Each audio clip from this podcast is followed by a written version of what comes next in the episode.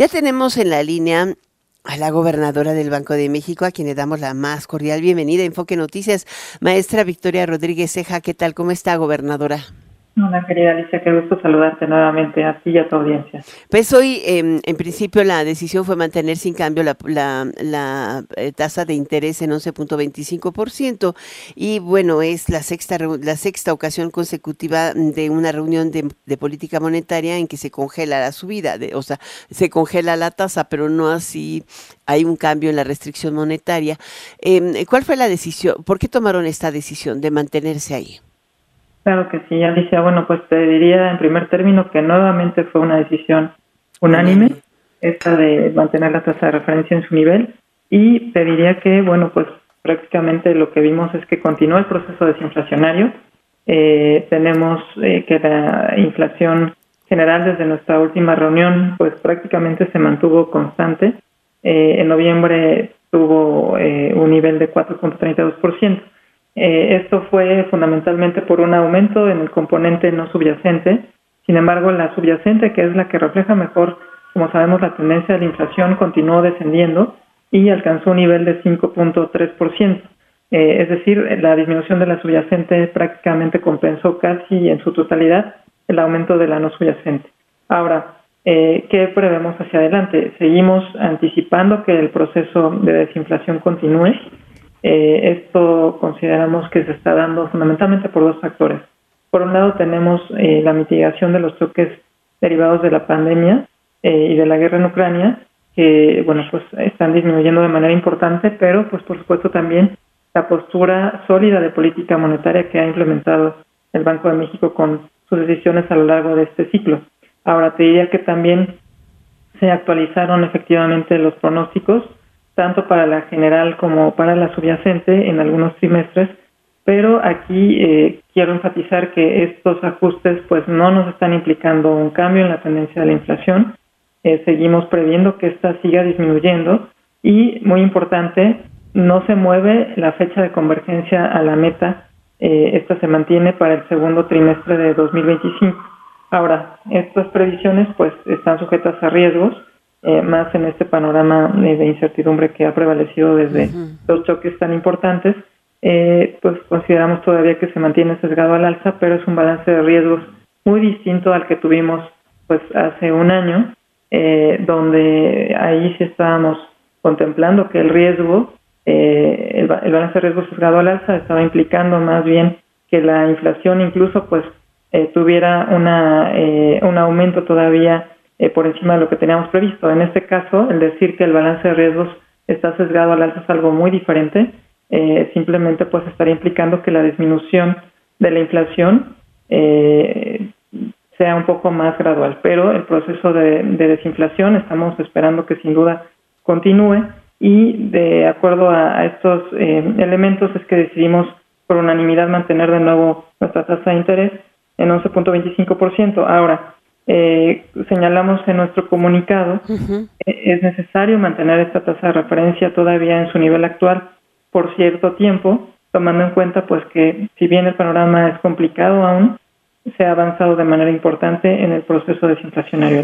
Y eso me lleva a la siguiente pregunta, que tiene más que ver no con una reunión de política monetaria o el comunicado, sino con la última eh, eh, conferencia de prensa que sostuvieron tras la presentación del informe de inflación.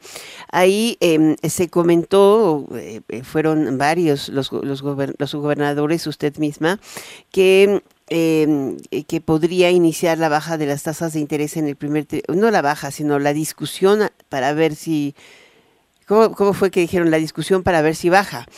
Eh, ahora, ¿sigue Banjico sosteniendo ese mensaje de que a, la hora de bajar la tasa no necesariamente sería un ciclo de bajas continuas? Eh, yo, esto porque, bueno, algunos analistas han considerado que eso reduce el margen de maniobra del Banco Central y lo vuelve muy dependiente del último dato de inflación o del flujo inmediato de noticias.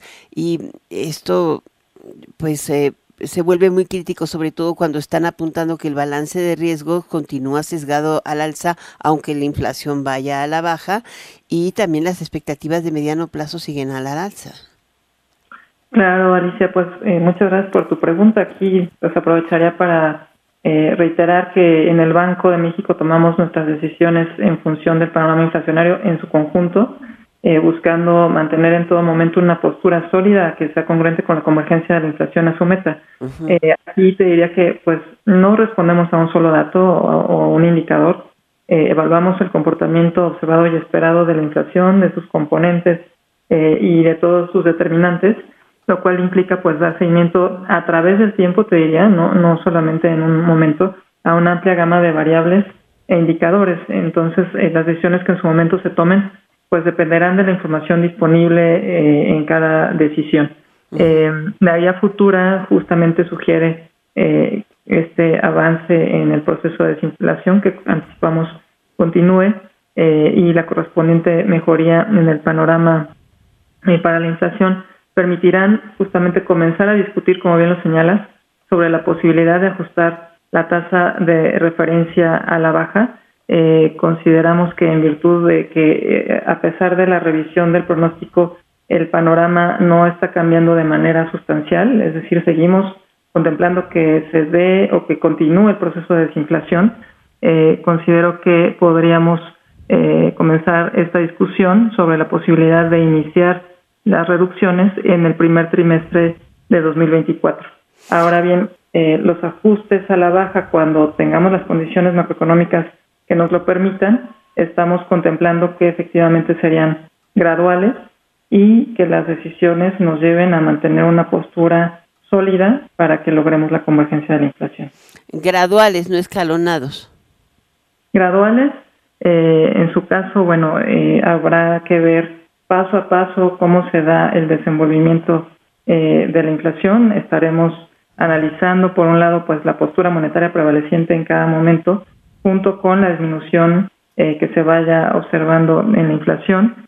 Eh, y bueno, pues hay que estar atentos también a los riesgos prevalecientes en caso de que alguno se materializara, de tal manera que en caso necesario, bueno, pues podría no ser un ciclo de bajadas continuas y pudiera eh, dependiendo de, la información que tengamos, de, los datos, eh, necesitarse en algún momento hacer una pausa, pero pues eso lo iremos analizando a lo largo de las decisiones del próximo año, y, eh, la guía me llevó el 4.7, eh, o sea, elevó de 4.5 a 4.7 la subyacente en el primer trimestre, aunque mantuvo sin cambio la general.